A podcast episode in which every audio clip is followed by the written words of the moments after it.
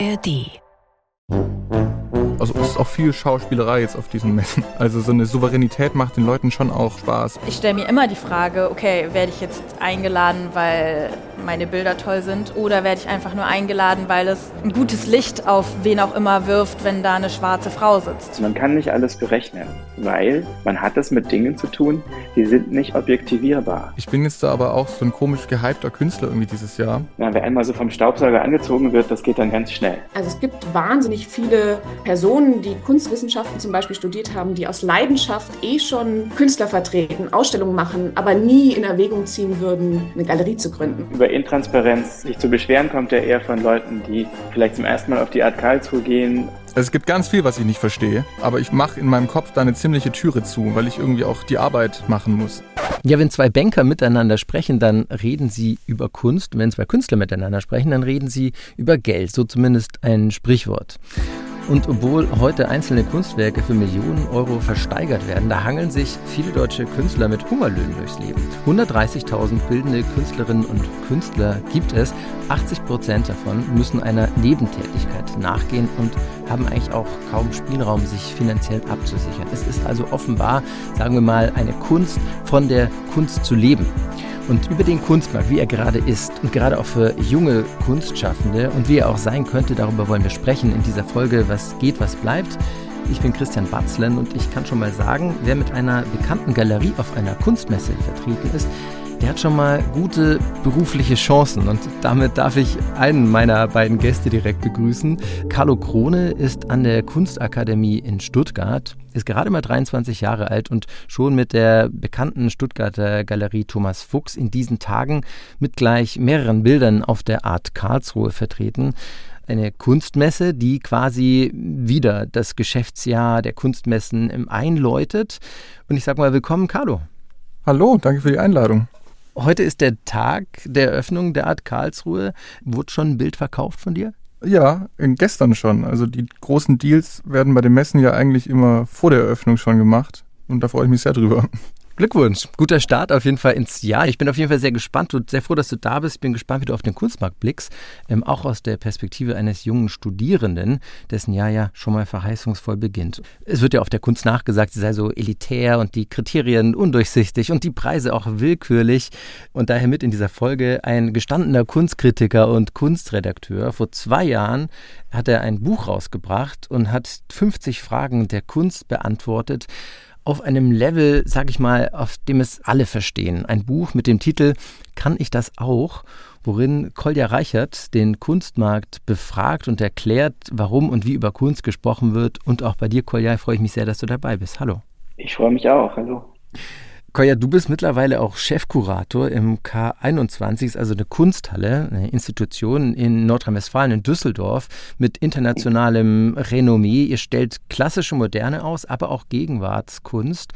Ich sage jetzt mal Kunst, die auch Carlo produziert. Wie würde die jetzt zum Beispiel zu euch in die Sammlung kommen?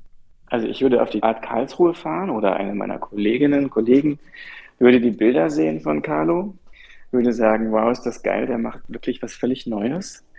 Und dann würde man sich vielleicht auch mal im Atelier besuchen und würde vielleicht dann sagen, ja, muss man unbedingt beobachten, tolle Position und so mal schauen. Oder man würde sagen, lass uns eine Ausstellung planen fürs nächste. Naja, gut. Also würde man erst nochmal in vielen Runden, dann auch in der Institution unter allen Kolleginnen und Kollegen sprechen und was denkt ihr und so. Und dann würde vielleicht eine Planung einer Ausstellung entstehen, die dann vielleicht so zwei Jahre später stattfinden würde. Also so ungefähr mhm. zwischen ein und drei Jahren muss man rechnen für so eine Vorbereitungszeit von einer Ausstellung.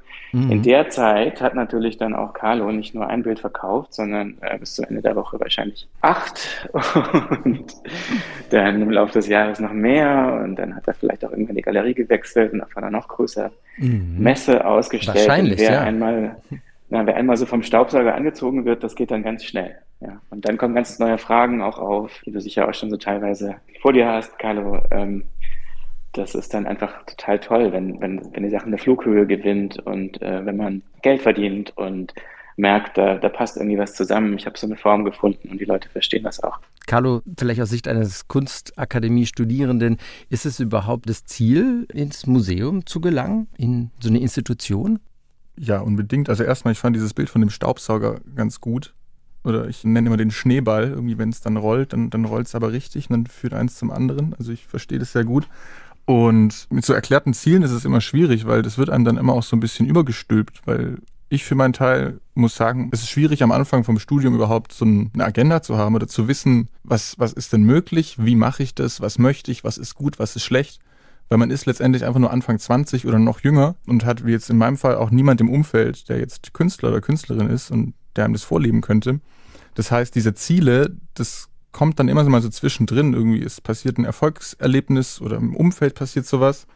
Und so sammelt man sich Stück für Stück so diese Eindrücke zusammen und dann bildet sich langsam so dieses Ziel oder Vorstellungen, was man denn gerne hätte oder erreichen wollen würde. Und Stand jetzt würde ich natürlich sagen, ist es was Tolles und Erstrebenswertes, aber dass es schon immer so ist und immer einhergeht mit meiner künstlerischen Arbeit, nee, Ganz mhm. ehrlich nicht. Nee. Mhm. Mhm. Museen haben ja heutzutage auch eben gar nicht mehr so großes Budget für Ankäufe. Deshalb ist ja auch wichtig, früh anzusetzen, bevor der Staubsauger beginnt, bevor der Schneeball beginnt, Kolja, oder?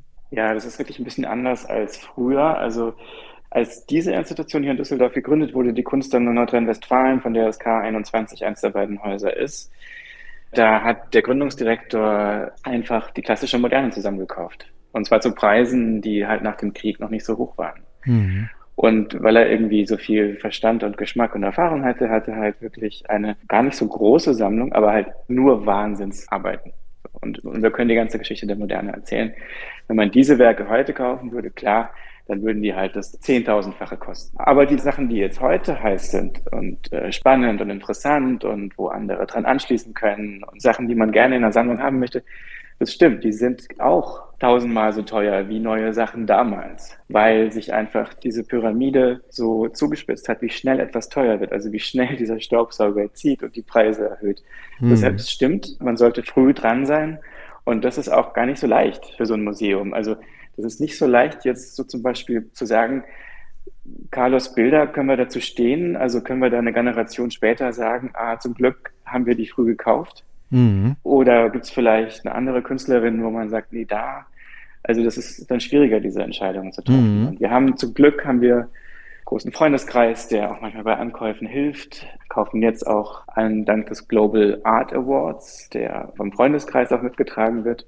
Da schlagen dann Kuratoren aus der ganzen Welt Künstler vor und so kommen dann eben schon auch Werke in die Sammlung. Aber das zeigt auch, was für so ein Abstimmungsprozess das ist. Und da ist halt nicht jemand, wie es früher war. Der Gründungsdirektor hat halt gesagt, Daumen hoch, Daumen runter, sondern es sind einfach viele Stimmen beteiligt und sichern sich auch so gegenseitig mhm. ihrer Fachexpertise ab, weil das ist ja nicht nur irgendwie mystisch oder so willkürlich, wie Entscheidungen getroffen werden, Mhm. Kunstwerke stellen ja ihre eigenen Kriterien auf, an denen sie gemessen werden wollen. Die sind ja nicht irgendwie eine spontane Äußerung. Mhm. Die haben ja was oder sie haben es halt nicht.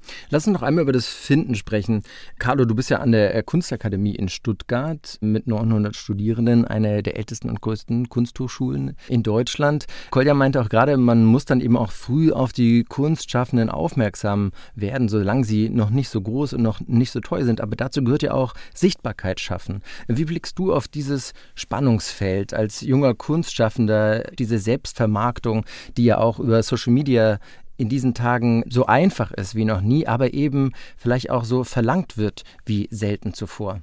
Ja, ich wollte gerade sagen, also das große Stichwort ist eigentlich Instagram, ehrlich gesagt. Ähm, naja, also man beobachtet es schon, dass es irgendwie was Unabdingbares geworden ist. Und ich versuche mich gerade zu erinnern, wie das bei mir anfing oder wie man so Stück für Stück verstanden hat, was man denn damit machen kann. Und es gibt viele, wenn ich mich so umschaue, wo das so, also es mit der Kunst ernst meinen, synonym geht mit einem guten Social Media Auftritt haben und mhm. da Zeit und Arbeit reinzustecken.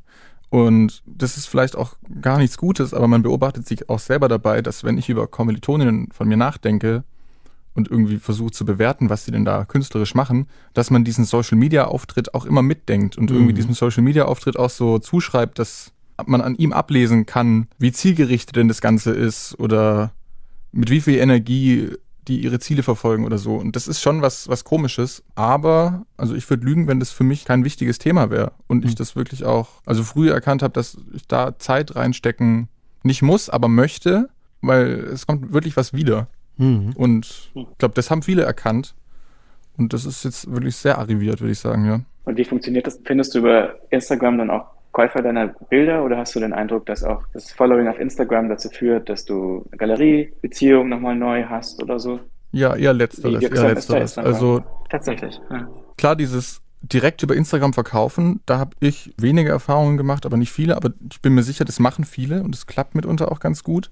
Ich habe das aber immer verstanden als ich lade da meine Bilder rein. Ich nutze es eigentlich wie eine Webseite letztendlich und hoffe dann aber dadurch darauf, Leute, Galerien, was auch immer zu treffen und das dann aber, dass es da dazu führt, dass ich dann irgendwie im echten Leben stattfinden kann, beziehungsweise meine Arbeiten im echten Leben stattfinden können. Also das käme mir auch komisch vor, so dieses, ich mal ein Bild fotografiere es, stelle es in Instagram, verkaufe es über eine Direct Message. Irgendwo fehlt da doch ein ganz, ganz großer Teil von dem, worum es eigentlich geht, denke ich manchmal. Aber worum geht's denn?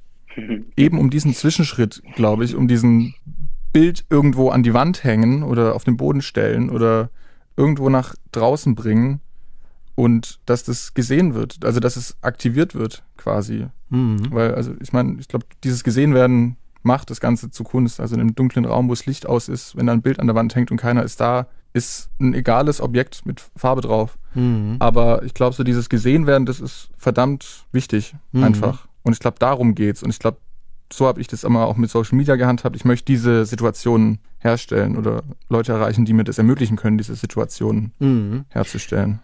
Dann sind natürlich Messen ein idealer Zeitpunkt, sich auch zu präsentieren.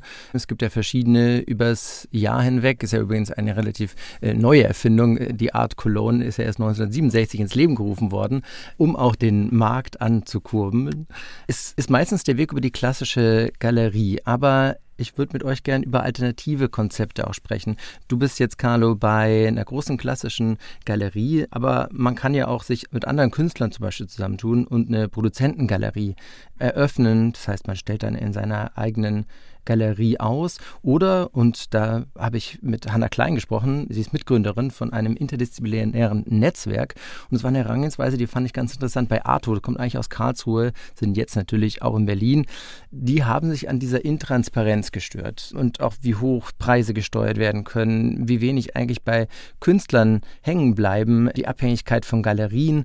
Und diese Plattform hat verschiedene Kunstagentinnen, die einzelne Werke von Künstlern vertreiben und vermitteln und dort eben die Strukturen nutzen auf dieser Seite. Also es gibt wahnsinnig viele Personen, die Kunstwissenschaften zum Beispiel studiert haben, die aus Leidenschaft eh schon einen Offspace gegründet haben, Künstler vertreten, Ausstellungen machen, aber nie in Erwägung ziehen würden, eine Galerie zu gründen, weil dafür brauchst du hohe Fixkosten, musst reich geerbt haben, reich geheiratet haben, sage ich jetzt mal klischeehaft.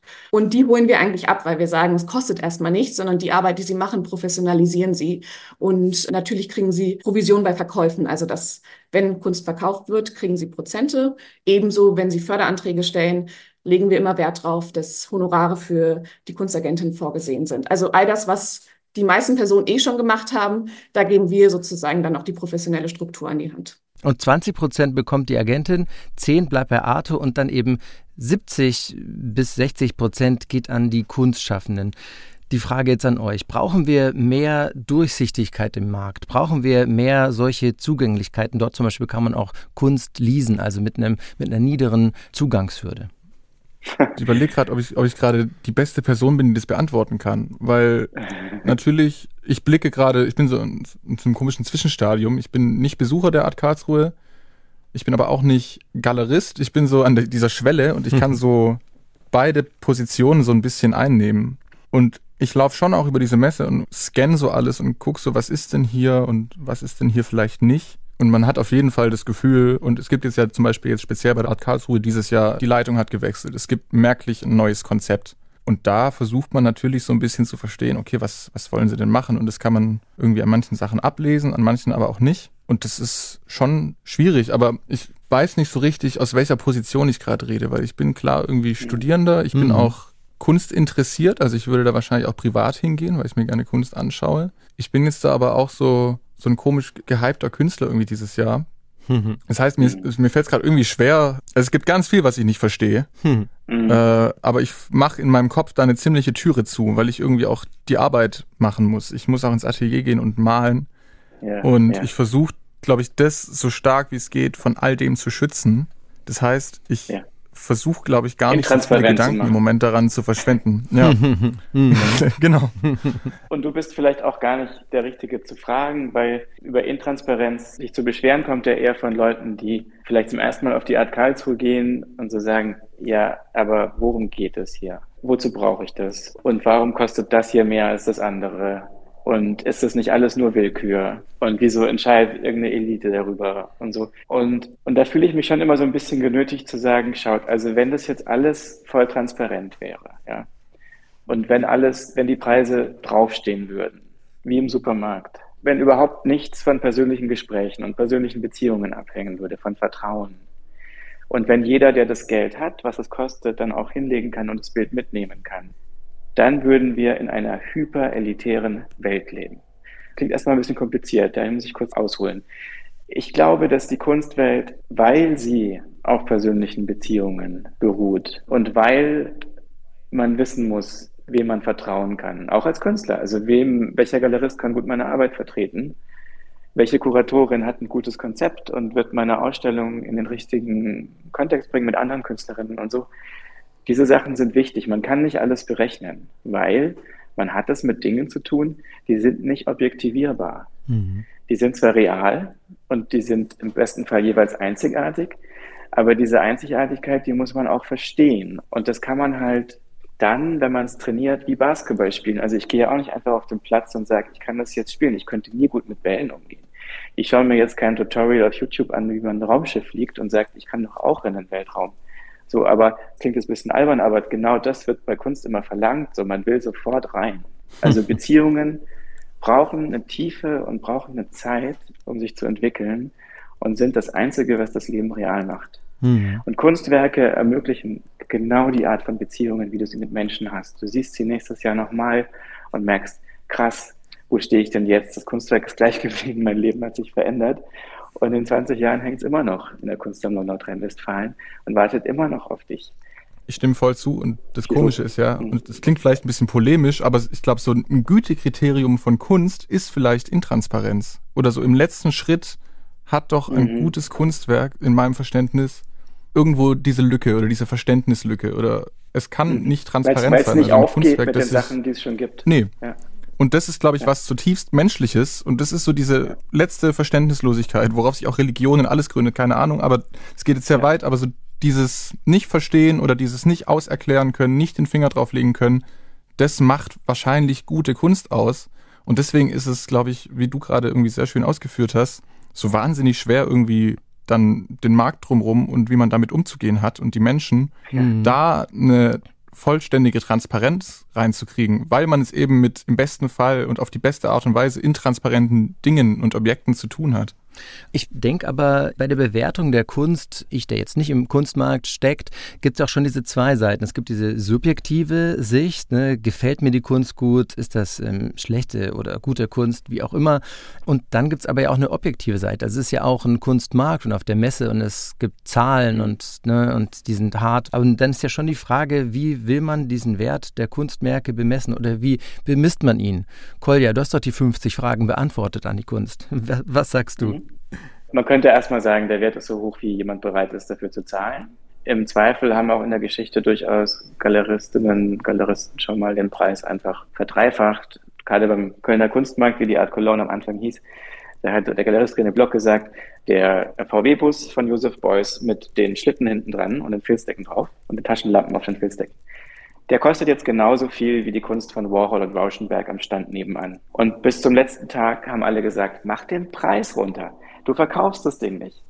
Du, du machst ein Riesenrisiko. Du wirst es nicht verkaufen. Am letzten Tag hat das verkauft. Der gesamte deutsche Kunstmarkt war plötzlich aufgeschlossen aufs Niveau vom amerikanischen Kunstmarkt. Hm. So zum Beispiel entsteht der Wert. Aber es ist natürlich keine Antwort auf deine Frage, weil der Wert liegt ja auch woanders. Und das ist dann sozusagen nicht der Vergleich von einem Preis mit dem anderen Preis, sondern es ist der Vergleich von einem Werk mit einem anderen Werk und noch einem Werk und noch einem Werk. Und die Leute, die mehr Werke gesehen haben als andere, haben in der Regel eine bessere Ermessensgrundlage zu sagen, der Kunstwert, also wirklich der innere Wert, nicht der Geldwert, sondern der Kunstwert hiervon ist so hoch, dass ich entweder in die Knie gehe, wie vor einem Altarbild von Filippo Lemmi im, im, im 13. Jahrhundert oder so. Was hat denn hier jemand geschaffen? Ich möchte alles tun, dass dieses Werk sich weiterentwickelt und dass es den Respekt in meiner Generation, in dieser Zeit, in diesem Jahrhundert, in unserer Kultur bekommt, den es verdient.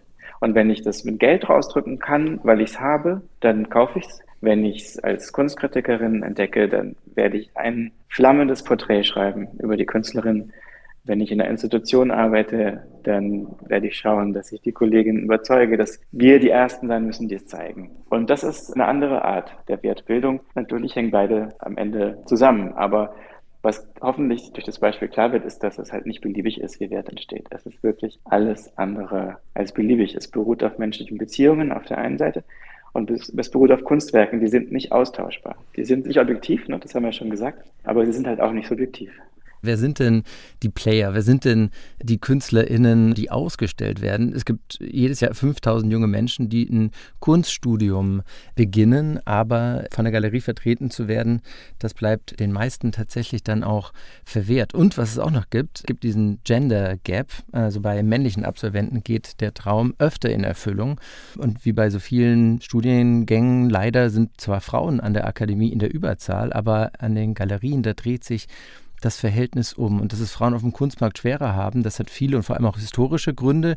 Und natürlich ist auch die Kunstwelt vor strukturellem Sexismus, aber auch vor Rassismus keinesfalls gefeit. Und dann möchte ich noch einen Ton äh, mitbringen von Josephine Sanja. Das ist eine junge Stuttgarterin, 1989 äh, geboren bei der Galerie Schacher. Ihr Vater ist Senegalese und bei ihr in den Arbeiten geht es um die Identifikationsfrage einer schwarzen Frau in einer weißen Mehrheitsgesellschaft. Ich stelle mir immer die Frage, okay, werde ich jetzt eingeladen, weil meine Bilder toll sind und die Menschen wirklich meine Person interessiert oder werde ich einfach nur eingeladen, weil es eben gerade ein gutes Licht auf wen auch immer wirft, wenn da eine schwarze Frau sitzt. Und mittlerweile habe ich damit meinen Segen gefunden, weil ich denke mir, so ganz, ganz, ganz viele Jahre hätte ich da nicht gesessen und mir ist jetzt auch egal, warum ich da sitze, weil ich finde es wichtig, dass wir uns diesen Raum nehmen und dass wir über all diese Themen sprechen. Aber natürlich ist es ja schon schade, wenn man sich diese Frage stellen muss.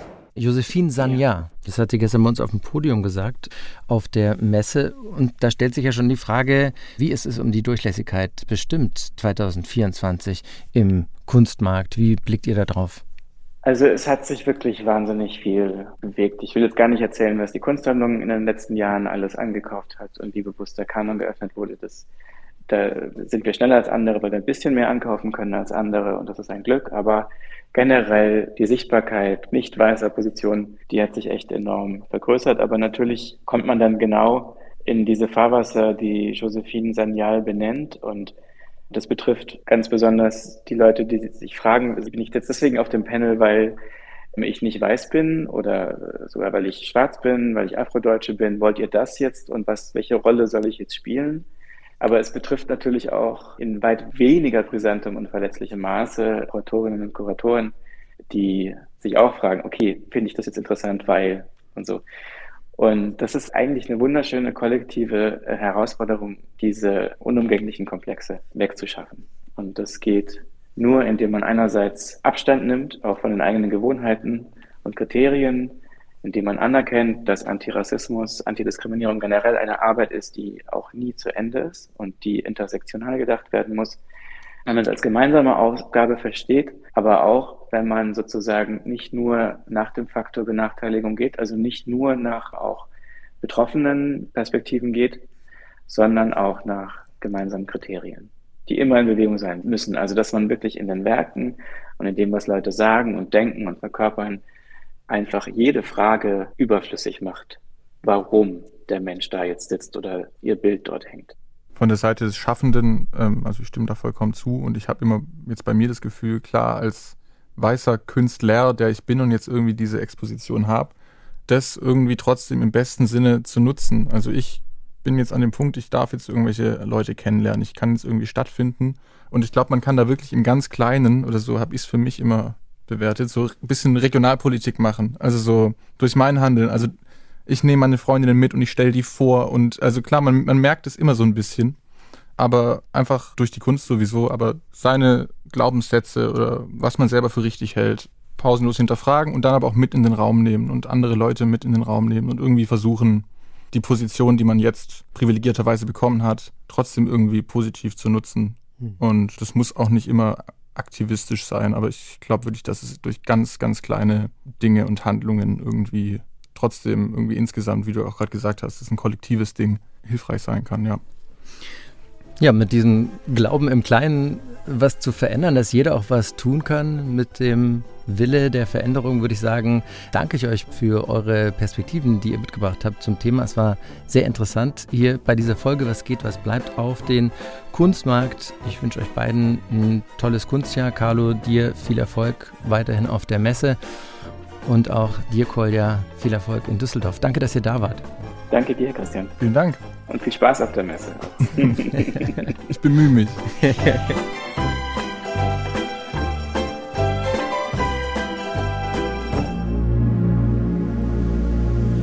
Hi, ich bin Ricardo Lange. Ihr kennt mich vielleicht von Social Media oder aus dem Fernsehen, wo ich mich als Intensivpfleger mit lauter Stimme für die Verbesserung unseres Gesundheitssystems und die Arbeitsbedingungen darin stark mache. In diesem Podcast geht es allerdings nicht um mich und nicht um Politik, sondern um Menschen, deren Gesundheits- und Krankengeschichten für viele oft unsichtbar bleiben. Es sind Heldengeschichten, Geschichten des Zweifelns und Stories über die Höhen und Tiefen des Lebens. Für diesen Podcast bin ich für SWR 3 durch ganz Deutschland gereist und habe einige der Menschen hinter diesen Geschichten kennengelernt. Und ich freue mich, sie euch hier vorstellen zu dürfen. Das ist True Care. Intensive Fälle mit Ricardo Lange.